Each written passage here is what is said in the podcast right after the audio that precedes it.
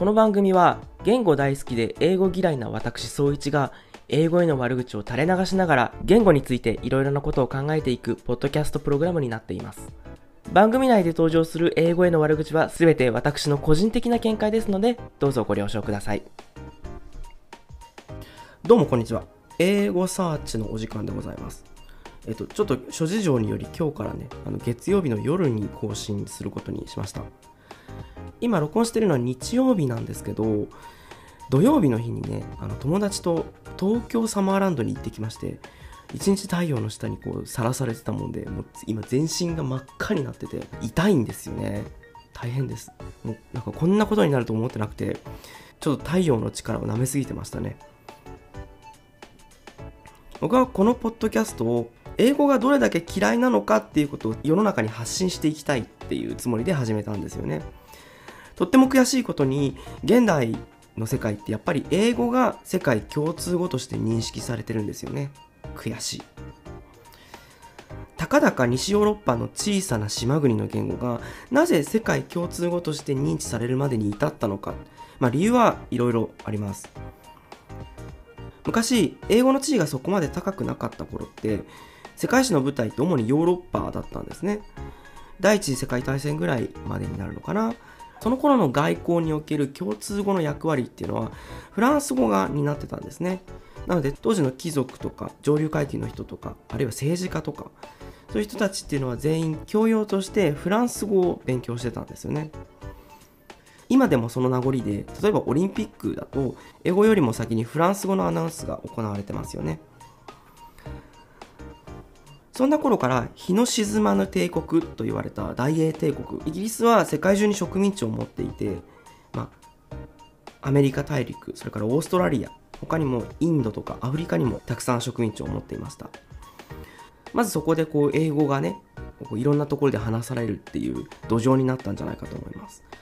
その後、第二次世界大戦から冷戦なんかを経て、アメリカの力がこう世界的に重要視されるようになってくるに至って、英語の世界共通語としての地位っていうのがね、ますます高くなっていたんじゃないかなと思います。僕はちょっとフランスびいきなんで、フランスの話をちょっとさせてもらうと、フランスもイギリスと同じように植民地をたくさん持ってたんですよね。アメリカのバージニアとかルイジアナとか、あの辺の南部の州っていうのは今もフランス系の人が多く住んでますし、その辺を含めて東海岸全域を新しいフランス、ヌーベルフランスって言って、広大な植民地の領土を持っていました。なんですけど、フランスはフランスで、国内でこうね、フランス革命なんか起こっちゃったりしたので、結局、植民地政策に手が回らなくなってきてしまったんですよね。もうそれどころじゃないと。で、結局、ヌーベルフランスも手放してしまうことになりました。まあ、もしね、それがなければ、アメリカ合衆国の公用語が今はフランス語になってたかもしれないし、から、そんなフランス語が公用語になってるアメリカが世界に影響力を持っているっていう世界だったら、今やフランス語が世界共通語の役割を果たしていた可能性もありますよね。まあ、歴史に if はないって言いますけども。たまに、英語がなぜ世界共通語になったかっていうネットの記事を読むんですけど、そういう歴史的な経緯に加えて、たまに書いてあるのが、英語が簡単だからというものなんですね。あの、英語ってまず別に簡単じゃないんですよ。あの、もちろんね、フランス語とかラテン語とかと比べると、洗練されたなって思うことは多いです。活用がすごく少なくなってるとか、あるいは名詞の核変化がないとか、名詞の性がないとか、そういうのでこう仕組みとして単純化されてるなって思う面はあるんですけど、でも、ある言語が難しいのか簡単なのかっていうものをこう測るための絶対的な物差しっていうのはないので、単純に比較できるものではないんですね。僕が個人的に英語が難しいなと感じるのは、とにかくね、日常的に使う単語の数が多いっていうことですね。フランス語がだいたい3000語で日常生活を賄えるのに対して、英語は5000語と言われています。